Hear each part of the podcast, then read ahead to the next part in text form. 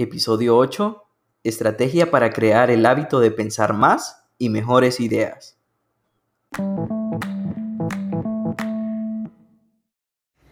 Ese audio precisamente estoy grabándolo justo al salir del baño, si quieres, vamos a ver si se alcanza a escuchar. Dije yo, qué buena historia será esta. Pero es que a mí en el baño me ocurre algo particular y es que se me ocurren un chingo de ideas.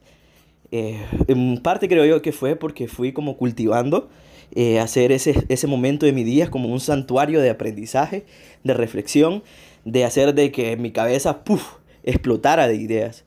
Y eso fue porque eh, constantemente me ponía a escuchar podcasts o audiolibros.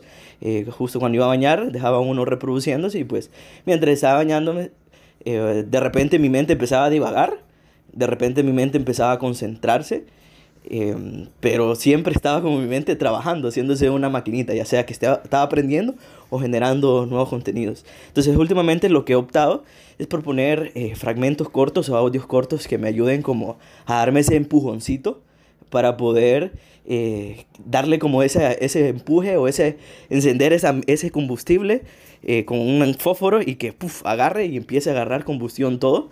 Y, y, eso empieza a generar muchas ideas. Entonces, ¿cuál es el objetivo de esta semilla? ¿Cuál es el objetivo de este audio? Es que tú encuentres ese santuario, ese momento donde las ideas y donde la inspiración, donde la energía eh, empieza a florecer automáticamente, ya se te hace como parte natural eh, de esa rutina. Entonces, primero que todo tienes que identificarlo, dónde ocurre. A muchos les puede ocurrir en el carro cuando van, en el transporte, eh, a otros les puede ocurrir justo cuando están teniendo una conversación con alguien.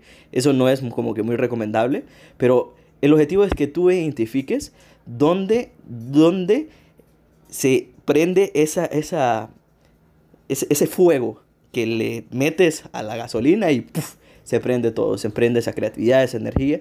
Identifícalo, eh, toma en cuenta, está más consciente en tu día para que puedas sacar partida de ello.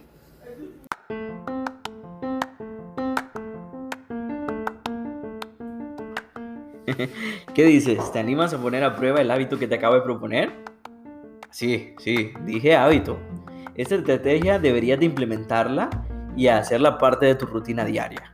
O sea, no tienes idea lo mucho que te va a ayudar tener el hábito de que todos los días tu mente sea una maquinita de estar pensando y generando ideas, buscando soluciones, pensando en cómo hacer algo mejor.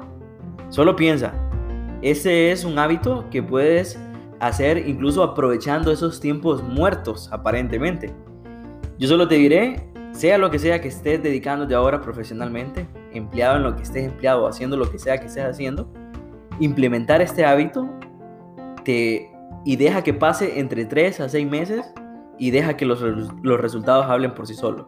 Para mí, ese es como el gran beneficio que puedes tú obtener de este episodio. Y si eres nuevo por acá, quizá te ayude a saber que en este podcast te propongo todo tipo de consejos y claves prácticas que te ayuden a ir a poco a poco desarrollando y mejorando tus habilidades como aspirante a emprendedor. Eh, porque para que cuando te toque hacer la transición de empleado a freelance o de empleado a emprendedor, eh, bueno, ya llegues con los deberes hechos y pues no sufras las duras consecuencias que implica hacer ese cambio. Que si no estás preparado, pues vas a sufrir la consecuencia.